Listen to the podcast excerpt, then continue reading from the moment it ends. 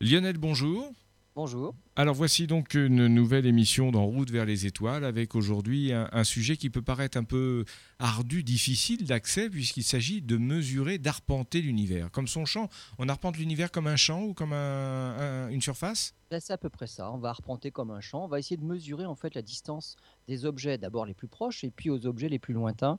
Et on va étudier un petit peu toute cette histoire là de mesure de l'univers à travers euh, deux millénaires, depuis l'Antiquité jusqu'au super satellite Gaïa euh, qui nous a apporté notamment dernièrement là, les positions de plus de 1 milliard d'étoiles dans notre galaxie. Et ce n'est qu'un début parce que la mission est loin d'être terminée.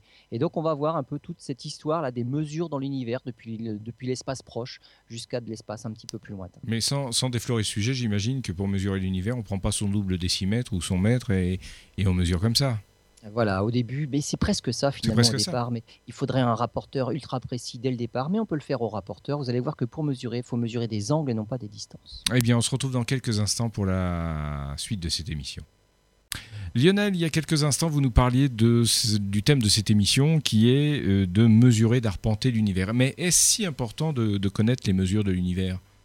Bah, le plus important, c'est de savoir dans, on va dire, dans quel environnement on se trouve, connaître la forme, ne serait-ce que de, notre galaxie. C'est quand même la seule, dans la, c'est la plus proche, hein, on vit dedans, c'est la seule qu'on ne peut pas voir évidemment de l'extérieur, et pour en déterminer la forme, bah, c'est bien plus difficile que de simplement observer une galaxie d'à côté. Une galaxie à 30 millions d'années-lumière, on la voit de face par exemple, il y en a plein d'exemples, et eh ben on voit la forme des galaxies voisines. Mais notre propre galaxie, la Voie lactée, on est bien incapable de trouver sa forme. Maintenant, c'est bon, on commence à connaître. Ah, c'est pour, pour, connaître la forme, mais pas simplement les dimensions, si j'ai bien compris. Alors la forme, les dimensions, la population des, les populations d'étoiles qui, la composent, et puis donc l'évolution et la formation de la galaxie. C'est tout ça qu'on veut connaître finalement. Et ça passe par une bonne, connexion, une bonne, connexion, une bonne connaissance déjà des, positions des étoiles, euh, de leur type, pour avoir l'évolution des étoiles. Donc on doit savoir euh, exactement avec précision où se trouvent les étoiles en position dans le ciel, mais surtout en distance. Et c'est ça le plus difficile, c'est de trouver les distances des étoiles. Alors sous l'Antiquité, on n'avait pas ce problème-là parce qu'il était impossible de mesurer la moindre distance dans l'espace. Euh, on pouvait simplement observer bah, ce qu'on voyait dans le ciel. Et dans le ciel, c'est 3000 étoiles par hémisphère. En tout, dans les deux hémisphères, ça fait 6000 étoiles à peu près hein, pour un ciel bien sombre. C'est pas énorme. On hein. arrive à. C'est pas énorme, non, non. Et c'est évidemment les, les 6000 étoiles. Alors pour nous, pour l'hémisphère nord, c'est 3000. Les 3000 étoiles les plus brillantes. Mais les 3000 étoiles plus brillantes, c'est des, des, étoiles finalement qui sont pas si éloignées que ça du Soleil. Et parmi la, on va dire les 200 à 300 milliards d'étoiles de notre galaxie, 3000 étoiles, c'est ridicule. Mais ben, l'œil, euh, l'acuité visuelle fait qu'on ne peut pas en voir plus de 3000. Maintenant, avec la pollution lumineuse qui, grandit de plus en plus, on en voit de moins en moins, et c'est pas 3000 qu'on peut voir dans nos cieux, c'est beaucoup moins que ça. Et dans certaines villes, eh ben, on voit quoi, une dizaine d'étoiles les plus brillantes, et c'est tout. Et donc, qu'est-ce qu'on a pu faire depuis l'Antiquité? Eh ben, c'est par exemple, c'est ce qu'on appelle de l'astrométrie. L'astrométrie, c'est mesure des astres, mais la mesure en position des astres dans le ciel. Pour ça, on se sert bah, de repères simplement. Les étoiles passent euh, le long d'un repère fixe, un mur, un mur. On a après, on a fait des, des, instruments qui, étaient des, instruments fixes, et c'est les étoiles quand elles passaient derrière cet instrument-là, on mesurait le temps en fait qu'elles mettaient pour passer derrière. Donc une mesure de temps pouvait nous donner des mesures de position. Le cadran solaire, c'est un bon instrument aussi, mais pour la position du Soleil au cours de la journée. Et simplement en regardant l'ombre se déplacer, on se rend compte que bah, le Soleil se déplace dans le ciel. L'astrolabe, encore mieux. L'astrolabe, elle permet de lire l'heure en fonction de la position des étoiles dans le ciel. Et donc on peut même deviner, et en tout cas prédire, les heures de lever, de coucher des étoiles en fonction de la date. Donc l'astrolabe, ça devient nettement plus précis, mais ça reste des instruments rudimentaires. Pour nous, en Occident, la sphère céleste, elle va être partagée en constellations. En constellation, il y en aura 88 en Occident. On a arrêté ce nombre-là et on arrête de, on va dire, déformer et reformer des constellations à loisir. Donc il y en a 88 dans le ciel.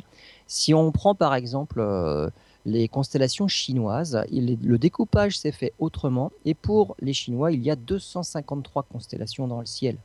Donc, évidemment, chaque civilisation a fait ses propres dessins. Nous, nous avons des dieux, nous avons des animaux, nous avons des outils. Alors, les outils, c'est surtout venu dans l'hémisphère sud avec les grands explorateurs à la Renaissance. On a découvert les constellations de l'hémisphère sud. Et donc, comme on était, on était passé à autre chose, après les dieux, Orion, Cassiopée toute la mythologie, on est plutôt passé dans la règle, triangle, compas, l'astrolabe. On a, des choses comme ça, comme constellation dans l'hémisphère sud. C'est beaucoup plus technologique. euh, deux siècles avant Jésus-Christ, on va quand même parler un petit peu de Hipparque. Hipparque, donc on parlait des, étoiles, dans le ciel, c'est à Hipparque qu'on doit le premier catalogue d'étoiles, et c'est à lui qu'on doit aussi les échelles des magnitudes. Les magnitudes, c'est la luminosité des étoiles. Alors au départ, c'était purement, on va dire, qualitatif, c'est-à-dire que les étoiles les plus brillantes, on leur donnait les étoiles de première grandeur, puis un petit peu moins brillantes, on disait ces étoiles de deuxième grandeur, et on allait comme ça jusqu'à la sixième grandeur. Depuis, le terme de grandeur a évolué, c'est devenu des magnitudes. Donc, magnitude 1, c'est les plus brillantes. Magnitude 2, 3, 4, 5, 6, ça, c'est limite de ce qui est visible à l'œil nu. Dès qu'on prend un instrument, on peut passer à la magnitude 7, 8, 9, 10. Un télescope euh, qui a des super euh, capteurs qui peut voir des choses très faibles, il peut aller à la magnitude 30. Euh, et à l'inverse, finalement, on s'est dit, mais les étoiles les plus brillantes sont de magnitude 1, mais alors, ce qui est plus brillant que les étoiles les plus brillantes, genre Jupiter, Vénus, et eh ben là, on a des magnitudes négatives magnitude moins 4. La Lune, en pleine Lune, bien plus brillante, on est à magnitude moins 17. Et puis, et puis on peut aller à moins 27 avec le Soleil. Donc là, c'est vraiment très très très brillant. Donc l'échelle des magnitudes, c'est pour coller à cette échelle des grandeurs de l'Antiquité. Donc Hipparque a fait donc son catalogue d'étoiles et il a commencé à mesurer aussi tout un tas de choses, notamment la, la précession des équinoxes. Alors en fait, c'est l'axe de la Terre qui, alors là, la Terre tourne en 24 heures sur elle-même, mais cet axe de rotation là tourne sur lui-même très lentement aussi, en 26 000 ans à peu près. Et donc, c'est en 26 000 ans, il fait un tour complet comme une toupie, comme l'axe du toupie qu'on lancerait. Et donc, il avait évalué cet axe à l'évolution de cet axe-là à 1 degré par siècle. Et en fait, la valeur actuelle, c'est 1 degré en 72 ans. Donc finalement, même avec bah, très peu d'instruments, sur l'Antiquité, deux siècles avant Jésus-Christ, on était capable de mesurer des choses assez précises. Avec Hipparque, on doit 14 ouvrages sur les parallaxes. Alors ça, il va falloir que j'explique, parce que la parallaxe, ça va être finalement le leitmotiv de toute l'émission. Voilà, vous l'aviez expliqué dans d'autres émissions, mais c'est pas inutile de revenir dessus. Hein. Absolument. La parallaxe, c'est un petit angle. Euh, par exemple, c'est grâce à la parallaxe que, nous, on peut avoir une vision en 3D. Euh, notre vision en relief. Pourquoi? Parce que les deux yeux ne sont pas dans, le même, euh, dans la même orbite, hein. on a deux yeux séparés. et donc la distance entre les yeux, cet écart interpupillaire-là, fait qu'on a, eh ben, on va dire, une base pour regarder eh ben, un objet devant nous. Ça forme un triangle entre un œil, le deuxième œil et l'objet, il y a un petit triangle. Et l'angle au sommet du triangle, l'angle qui est au niveau de l'objet, plus l'objet est loin, plus le triangle va être fermé et l'angle va être petit. Mais c'est cet angle-là qui nous dit qu'un objet proche, eh ben, finalement, il a une énorme parallaxe, un objet lointain a une toute petite parallaxe. C'est cette parallaxe-là, donc ce tout petit angle qui se trouve au niveau de l'objet, de ce que l'on observe, qui va nous permettre d'en déterminer la distance. Donc avec nos deux yeux, on peut voir ces petits angles-là. Euh, c'est donc Hipparque qui a établi un catalogue, 14 catalogues, catalogues justement sur les parallaxes. On lui doit donc les constellations, des éclipses de soleil. Il avait établi un système de prédiction des éclipses. On lui doit les magnitudes. Malheureusement, aucune carte n'est arrivée jusqu'à nous alors qu'il avait vraiment, il était très prolixe, mais et malheureusement, aucune carte n'est arrivée jusqu'à nous. Ça aurait permis de, les comparer, notamment au catalogue de Messier, à ceux qui sont euh, venus après. Absolument, mais on va dire, à l'époque, bon, le langage oral se, propage bien, donc on sait qu'il a fait tout ça, même s'il n'y a aucun écrit, même si on n'a pas eu de carte. Hmm. La mesure de la Terre, c'est quand même la première chose que l'on a réussi à faire relativement facilement. Euh, mesure de la Terre, bah, c'est la mesure de la, taille de la Terre. Et celle-là, on la doit à Ératosthène. Ératosthène, il est responsable de la bibliothèque d'Alexandrie. Et qu'est-ce qu'il constate en Égypte, hein, puisque c'est là-bas qu'il a fait ses expériences? C'est que la longueur des ombres ne sont pas les mêmes en fonction de la latitude où on se trouve. Euh, du côté euh, du nord de l'Égypte ou du côté du sud de l'Égypte, à un moment donné, la longueur des ombres n'est pas la même. Et simplement parce que, bah, parce que la Terre n'est pas plate, la Terre est ronde. Et c'est ce qui fait que le Soleil n'est pas à la même altitude, à la même hauteur dans le ciel au même moment. Il a fait cette expérience-là. Euh, il a mesuré que à un certain endroit en Égypte, le soleil éclairait le fond d'un puits, ça veut dire qu'il était carrément au zénith. Au même moment, un peu plus haut en Égypte, il y avait une ombre sur des piquets. Ça veut dire que le soleil n'était pas au zénith. En mesurant simplement cet écart d'angle-là entre les deux positions et en mesurant précisément en kilomètres l'écart entre ces deux endroits-là, il a réussi à déterminer que les rayons de la Terre est de 6400 km.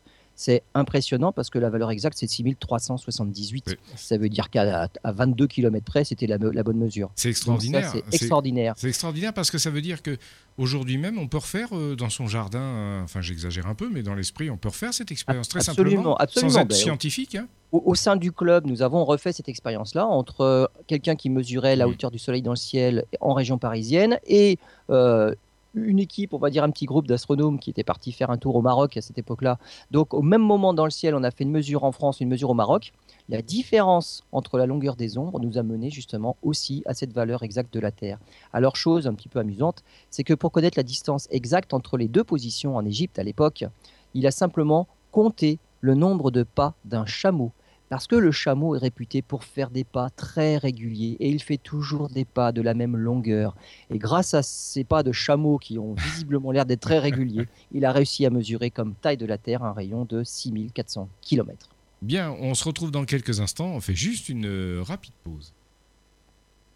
Lionel, voilà, il y a quelques instants, nous parlions de la taille de la Terre avec Ératosthène qui l'a déterminé, euh, illustre savant grec de l'Antiquité. Absolument. Alors on va y revenir un tout petit peu parce que on va dire un de ses successeurs, Ptolémée, a voulu refaire la même chose, mais en mieux.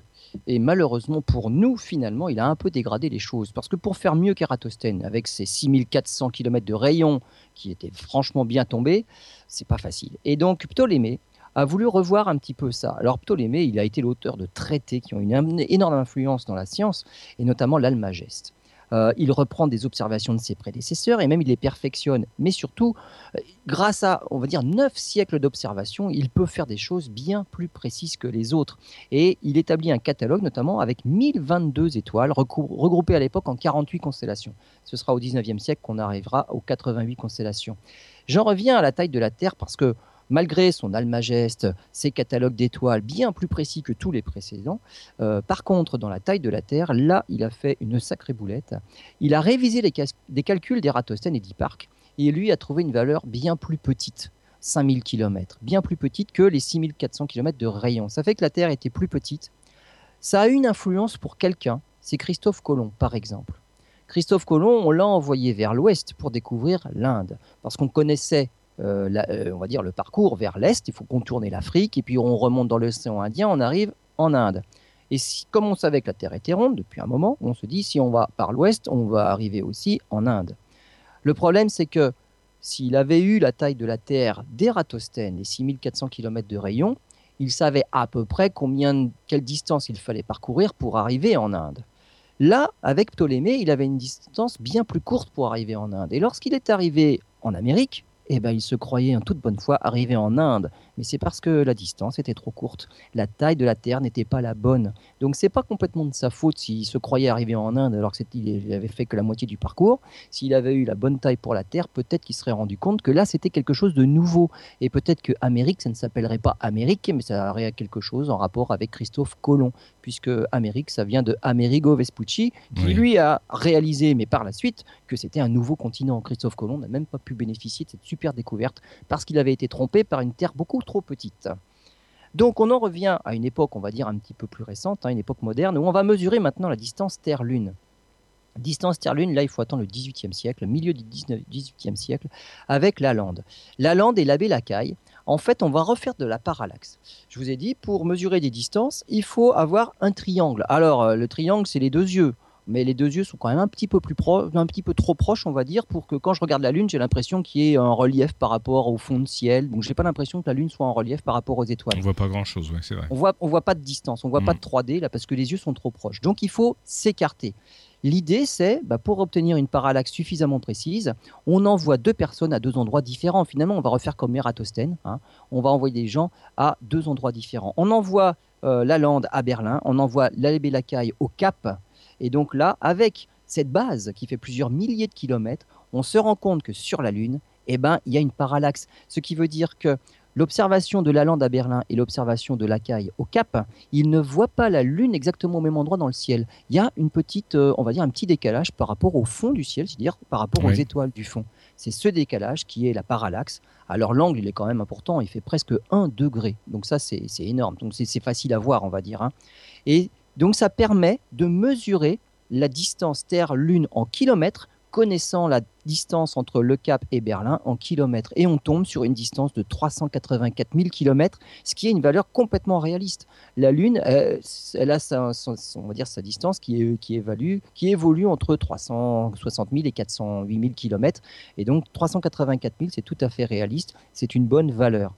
Ensuite, on va essayer d'appliquer ça à la distance Terre-Soleil. Ah, là, c'est un petit peu plus difficile. Copernic, il avait simplement émis l'idée que la Terre tournait autour du Soleil et donc c'était le Soleil qui était au centre du système solaire. Tycho Brahe a mesuré, a évalué, a étudié les mouvements des planètes et donc de la Terre autour du Soleil, donc la Terre et les planètes. Kepler, grâce à toutes ces observations-là, a pu établir des lois. Et c'est grâce à ces lois-là qu'on va finir par approcher, on va dire d'une certaine façon, la distance entre le Soleil et la Terre. Alors les lois, elles disent quoi? Il y en a une notamment qui dit que euh, une planète tourne d'autant plus lentement qu'elle est loin du Soleil. Euh, on prend la planète la plus proche, Mercure, elle tourne en 88 jours. La Terre, elle tourne déjà en 365 jours. On prend quelque chose de plus loin, Pluton, en 249 ans. Donc plus on s'éloigne, plus on tourne lentement. Et finalement, grâce à cette loi-là, il suffit de mesurer bah, en combien de temps tourne un astre tourne une planète et on saura déterminer à quelle distance il se trouve. Donc c'est grâce à ces lois-là qu'on fait ça. Mais ces lois-là ne nous permettent que, on va dire, de faire une maquette à l'échelle. C'est-à-dire qu'on n'a pas, on n'a rien en kilomètres dans cette histoire-là. On a tout dans une unité qu'on va, va nommer arbitrairement l'unité astronomique. C'est-à-dire c'est la distance Terre-Soleil. La distance Terre-Soleil vaut 1 dans cette échelle-là on se rend compte que pour que notre système solaire fonctionne bien et qu'on fasse une maquette réaliste, eh ben, Jupiter se trouve à 5 unités astronomiques, 5,2. Voilà. Mais on ne connaît pas cette unité astronomique en kilomètres. Hmm. Là encore, il va falloir faire une mesure, une mesure de parallaxe. Et une mesure de parallaxe sur une planète dont on connaît par ailleurs la distance au Soleil, mais en unité astronomique, dans notre maquette fictive, là. Et donc en 1671, on profite du fait que la Terre soit au plus près de Mars, pour à nouveau envoyer deux astronomes euh, à deux endroits sur Terre. On envoie Cassini, euh, on l'envoie, on le laisse, hein, Cassini à Paris, et Jean Richer, on l'envoie en Guyane. Et grâce à cette base-là, France-Guyane, qui fait plusieurs milliers de kilomètres, on arrive à mesurer une petite parallaxe sur Mars qui ne se trouve pas devant les mêmes étoiles dans le fond du ciel. C'est exactement le même principe que pour la distance Terre-Lune. et grâce à ça, on arrive à mesurer que Mars se trouve à 138 millions de kilomètres de la Terre. Et alors là, on a tout gagné parce qu'on a fait une mesure en kilomètres précisément. Et donc, je reviens à ce que je dis parce que c'est une erreur, c'est pas Mars qui est à 138 millions de kilomètres, c'est tout calcul fait. On trouve que la Terre est à 138 millions de kilomètres du, soleil. Et ça, c'est pas mal du tout parce que la vraie valeur, c'est 150. Et avec les moyens de l'époque, parce que alors là, l'angle, il est beaucoup plus petit. Hein, c'est pas les, presque le degré d'angle de, pour la Lune. C'est tout petit, donc les, les, mesures doivent être précises. On arrive à mesurer comme ça des petits écarts, des petites distances et surtout des petites parallaxes. On va essayer d'appliquer ça aux étoiles. Alors là, ça devient beaucoup plus difficile. La parallaxe, là, il ne faut pas envoyer deux astronomes à, deux endroits sur Terre. Plus on s'éloigne, plus c'est difficile. Ah bah voilà, plus l'objet est loin, plus ce triangle-là, finalement, va s'affiner. Et donc, ces petits angles au sommet-là, il est ridiculement petit. Donc l'autre solution, c'est d'agrandir la base. Alors euh, sur Terre, on peut aller au pôle Nord, au pôle Sud, mais on ne pourra pas faire beaucoup mieux. Hein. Donc il faut faire autre chose. Pour mesurer les parallaxes des étoiles, eh ben, ce qu'on fait, c'est que par exemple, on prend une mesure au mois de mars, puis une mesure au mois de septembre, à six mois d'intervalle. Finalement, c'est carrément le diamètre de l'orbite terrestre qui sert de base. Et là, on a un écart de 300 millions de kilomètres c'est ça qui nous sert de base. Et grâce à ça, on arrive enfin à mesurer la distance des étoiles, mais simplement la distance des étoiles les plus proches.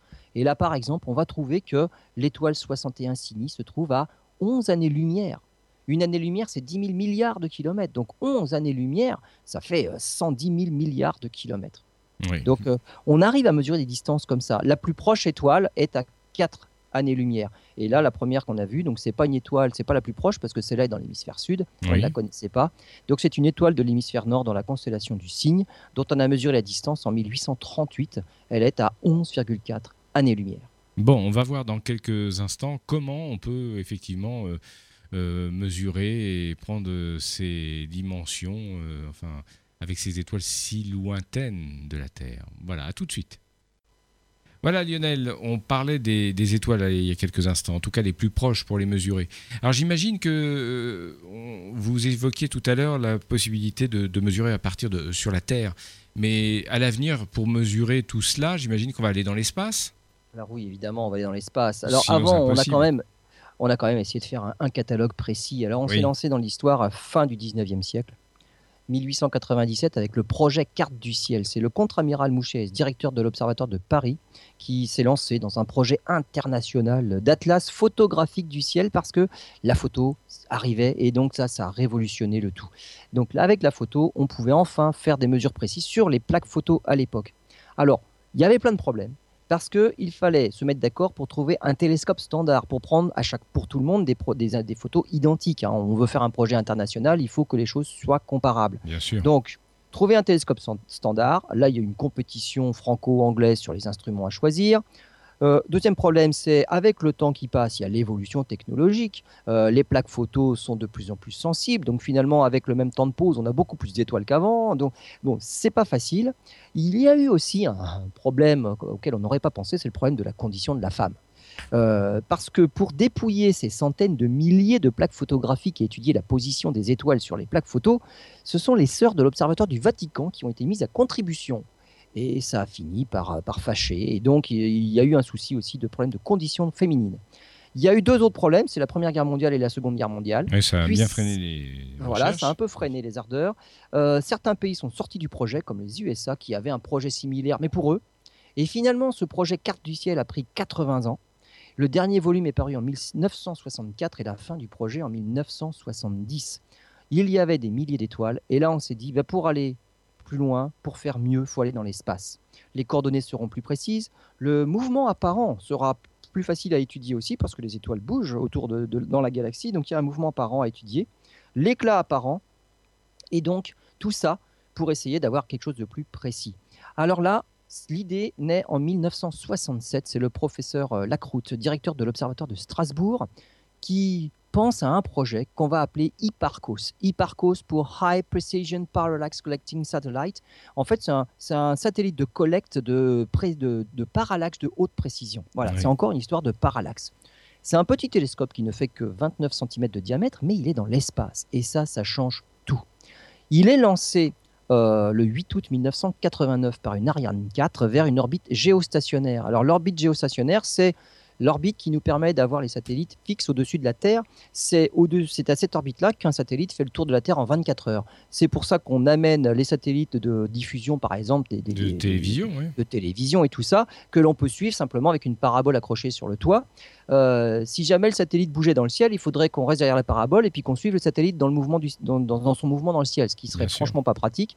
Donc les paraboles sont fixes parce que les satellites tournent en 24 heures et c'est cette fameuse orbite géostationnaire à 36 000 km. Et donc le 8 août 1989, il y a un problème. C'est que le, satellite, il, il, arrive bien à cette orbite de 36 000 km, mais puisqu'il est parti de la Terre, en fait, il y a une petite phase qu'on appelle la circularisation de l'orbite. Il faut modifier l'orbite. Une fois arrivé à 36 000 km, il faut allumer les moteurs pour que l'endroit de l'orbite opposé aille aussi à 36 000 km. Et là, il y a eu un souci, une défaillance du moteur d'apogée, et donc l'orbite n'a pas pu être circularisée.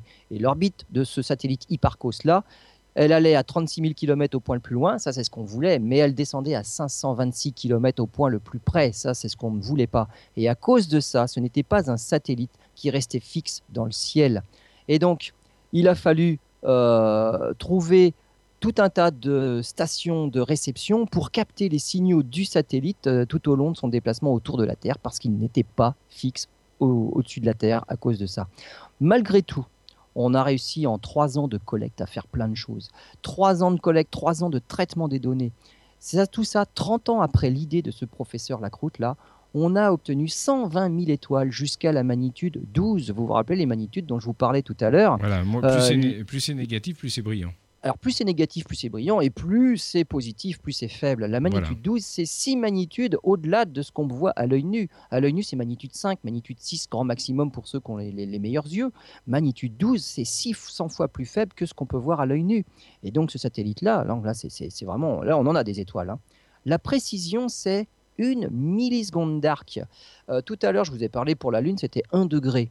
Un degré, vous coupez en 60, vous avez une minute d'arc. Vous coupez en 60, vous avez une seconde d'arc. Euh, là, je parle en millisecondes d'arc. C'est 100 fois mieux que ce qu'on faisait depuis le sol. Une milliseconde d'arc, c'est l'équivalent euh, d'un cratère de 2 mètres sur la Lune. C'est ça, une milliseconde d'arc. Donc vous voyez un petit peu l'acuité visuelle de ce satellite Hipparcos. Effectivement, oui.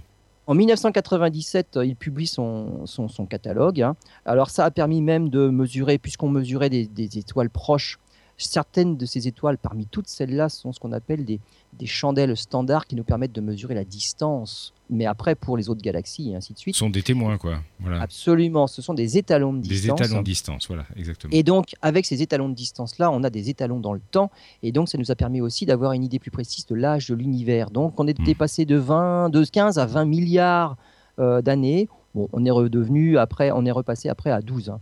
Donc, l'âge était entre 15 et 20 avec Hipparcos, ce sera 12. Maintenant, c'est à peu près 13,8. Bon. Euh, il a mis en évidence aussi, Hipparcos, une distorsion dans le plan galactique. Notre galaxie, c'est pas une crêpe complètement plate, c'est une crêpe qui serait un peu gauche avec des parties un petit peu tordues. Preuve que notre galaxie a été euh, l'objet d'une collision avec une autre galaxie. On en trouve maintenant des traces, hmm. mais c'est ce gauchissement-là de la galaxie qui montre déjà qu'il s'est passé quelque chose. Une, galaxie, une autre galaxie nous a interpénétré et c'est les ondes de densité de gravité qui ont fait que ça a un petit peu voilé la galaxie. Le problème, c'est qu'avec tout ça, euh, ben, on voudrait être encore plus précis parce qu'il nous a un petit peu limité, euh, Hipparcos. Hein. On a fait un bond par rapport à, ce qu'on savait faire depuis le sol. Euh, on a 120 000 étoiles, mais on voudrait faire encore mieux. Et pour faire encore mieux, eh ben, on va penser à une nouvelle mission. Et la mission, c'est la mission Gaïa. Et celle-là, elle va commencer en décembre 2013. L'idée, c'est de gagner un facteur 100 encore en précision rien que sur le positionnement des étoiles, mais vous allez voir que Gaïa va aller encore plus loin. Comment faire un, facteur 100 Simplement, il a déjà un miroir plus grand, 29 cm pour Hipparco, ce n'était pas énorme, c'est facile de faire mieux. Un miroir un peu plus grand, déjà on gagne un facteur 15 en luminosité. Et puis les nouveaux détecteurs, faut pas, évidemment l'évolution technologique fait que avec des détecteurs plus sensibles, on voit déjà mieux sans rien faire d'autre par ailleurs.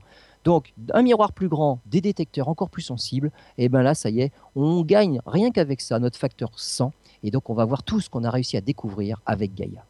Eh bien, on voit ça dans quelques instants. À tout de suite. Lionel, s'il y a quelques instants, vous nous parliez euh, de l'espace, maintenant vous allez nous parler de Gaïa, ce qui est en fait la, mer, la terre nourricière. Absolument, Gaïa, en fait. Vous comme je suis cultivé. Hein. C'est la terre. Euh, c'est la Terre chez les Grecs. Hein. Vénus, ce serait Aphrodite, la hmm. Terre, ce serait Gaïa. Voilà. Alors, le, cahier des charges de Gaïa par rapport à Hipparcos. Hipparcos, on a vu qu'on était limité à la magnitude 12. Bon, c'était déjà un, plus par rapport à ce qu'on faisait au sol. Gaïa, on va passer à la magnitude 20. Ça veut dire que c'est on gagne un facteur 1600 là, des étoiles 1600 fois plus faibles. Le nombre d'objets mesurés par Hipparcos c'était 120 000. Bon, bah avec Gaïa, on passe à 1 milliard. Donc là, on ne fait pas dans la demi-mesure, là, on passe directement à 1 milliard. Euh, la distance atteinte par Hipparcos, on était arrivé avec ses 120 000 étoiles jusqu'à une distance de 3300 années-lumière. Ça, c'est pas, pas très loin quand même. Hein. Le centre de la galaxie, il est plutôt à 25 000 années-lumière. Donc, on n'allait même pas vers le centre. Hein. Donc, 3300, c'est franchement l'environnement proche du Soleil. Avec Gaïa, on passe à 163 000. C'est 50 fois plus loin. Donc là, impressionnant. Euh, Hipparcos, le nombre de galaxies mesurées, zéro. Voilà, il s'occupait que des étoiles proches finalement. Avec Gaïa, un million de galaxies. Donc on n'est même pas cantonné aux simples, simple, on va dire, régions dans la Voie lactée. On va même voir les autres galaxies. Précision de la parallaxe. On avait dit une milliseconde d'arc euh, pour euh, Hipparcos. Déjà, on avait dit c'était fantastique, c'était 2 mètres sur la Lune, c'était bien. Euh, là, on passe à 7 microsecondes d'arc. Donc ça, c'est impressionnant. On gagne presque encore un facteur 1000. Alors pas tout à fait, mais bon, c'est infiniment fois mieux. Euh, les, vitesses, les vitesses des étoiles, les vitesses radiales, c'est-à-dire les vitesses des étoiles qui viennent vers nous ou qui s'éloignent de nous, parce qu'on voulait aussi mesurer bah, comment, pas simplement en statique, mais en dynamique, en fait, l'évolution de toute la galaxie en dynamique. Avec Hipparcos, zéro. Hipparcos n'était pas fait pour mesurer des vitesses radiales. Hipparcos, ça veut dire parallaxe. Bah, la parallaxe, c'est juste la position dans le ciel, mais on ne sait pas si une étoile s'approche ou s'éloigne de nous. Avec Gaïa, on peut mesurer simplement des variations de vitesse de 15 km par seconde, ce qui est franchement, c'est pas beaucoup, jusqu'à une magnitude 17. Bon, c'est quelque chose de fantastique. Euh, je reviens sur la, précision en parallaxe euh, de, Gaïa. Euh, par exemple, pour lire sa tablette, euh, pour être capable de lire quelque chose sur sa tablette à 33 cm, hein, il faut une acuité visuelle de 1 minute d'arc. Voilà. Donc, à 33 cm, à bout de bras, on va dire, la tablette, on la lit bien avec une acuité de 1 minute d'arc. Avec l'acuité d'Hyparcos, on pourrait lire la tablette à 2000 km et non pas à 33 cm. Ou dit autrement, on pourrait repérer une pièce de 2 euros à la surface de la Lune. Voilà l'acuité visuelle de Gaïa. Et Gaïa va scruter le ciel et va scanner le ciel en, pendant 5 ans. Donc là, on n'en est qu'au début.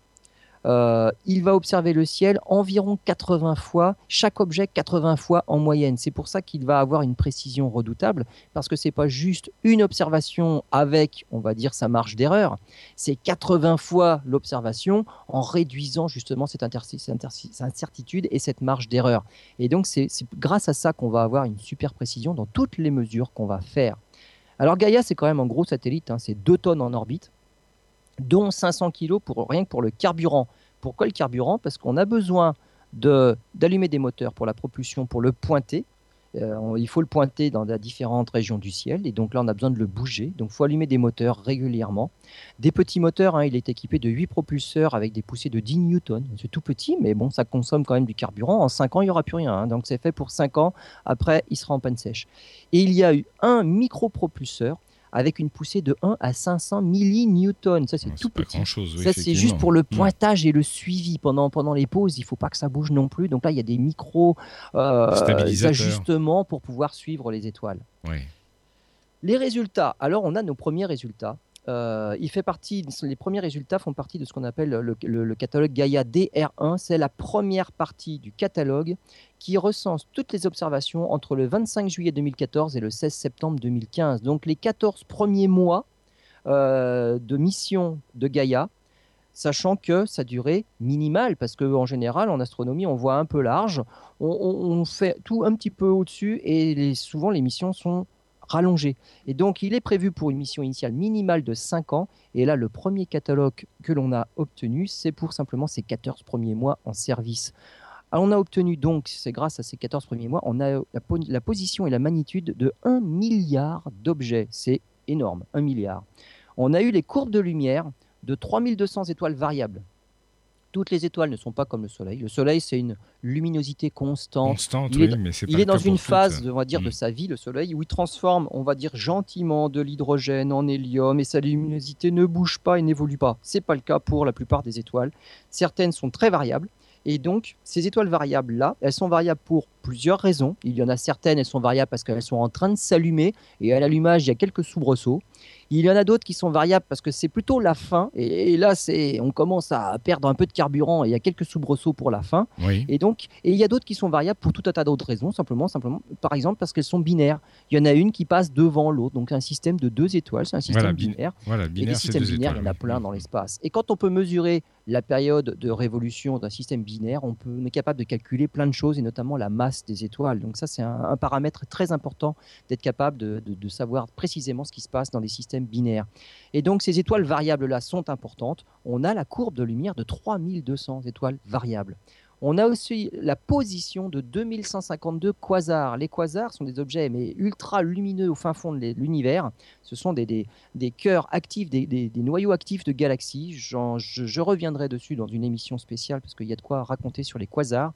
Et ces positions précises-là sont importantes parce que ces quasars au fin fond de l'univers peuvent nous servir de repères dans l'espace. Le, dans Comme des phares ultra, ultra précis, voilà, comme, comme des phares. Comme des phares au bord de la mer. On, se positionne, on se repère par rapport à eux, ce sont des super boussoles pour l'univers. Notre galaxie, il a étudié un milliard d'objets, on va dire, dans notre galaxie, il y a quand même eu de quoi faire.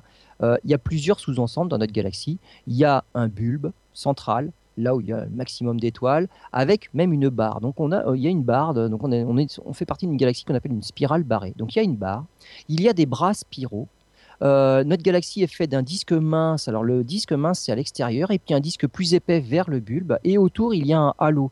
Donc il y a plusieurs groupes, des ensembles comme ça d'étoiles qui forment chacune des parties de toutes nos, de nos galaxies, euh, et ben Gaïa a pu déterminer la structure spatiale et dynamique de toutes ces populations d'étoiles qui, qui, qui, peuplent ces différents sous-ensembles de la galaxie et en déterminer les âges.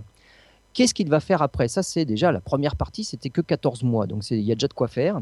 La deuxième partie du catalogue sera publiée en 2017 avec les mouvements propres des étoiles. Là, on va faire de la dynamique. Comment ça bouge, qui bouge, dans quelle direction? Et là, on va voir tout l'environnement proche, comment il évolue dans le temps, parce qu'on aura la vitesse et la direction dans lesquelles se, se déplacent les étoiles.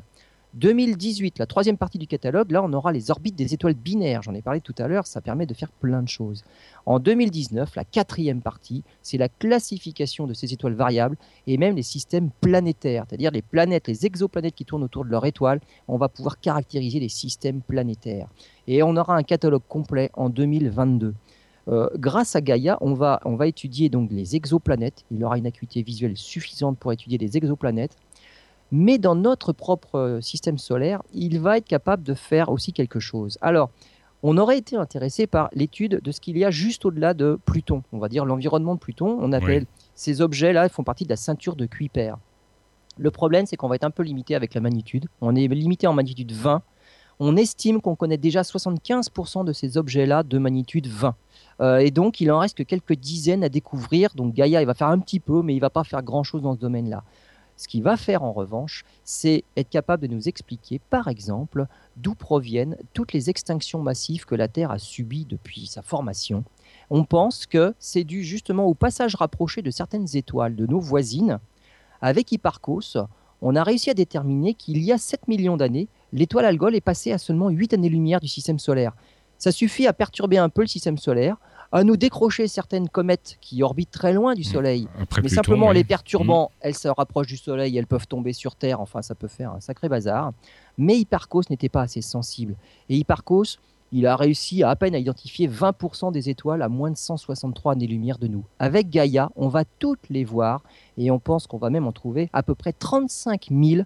Et parmi ces 35 000-là, on pense qu'on va trouver les étoiles coupables Hein. donc tous ceux qui sont passés, qui, nous ont fait un, un, après du système solaire, qui ont réussi à décrocher donc ces comètes-là, qui auraient été à l'origine des extinctions massives. Voilà, notamment l'extinction des dinosaures, notamment. Absolument. Très bien, merci Lionel euh, sur ce sujet passionnant.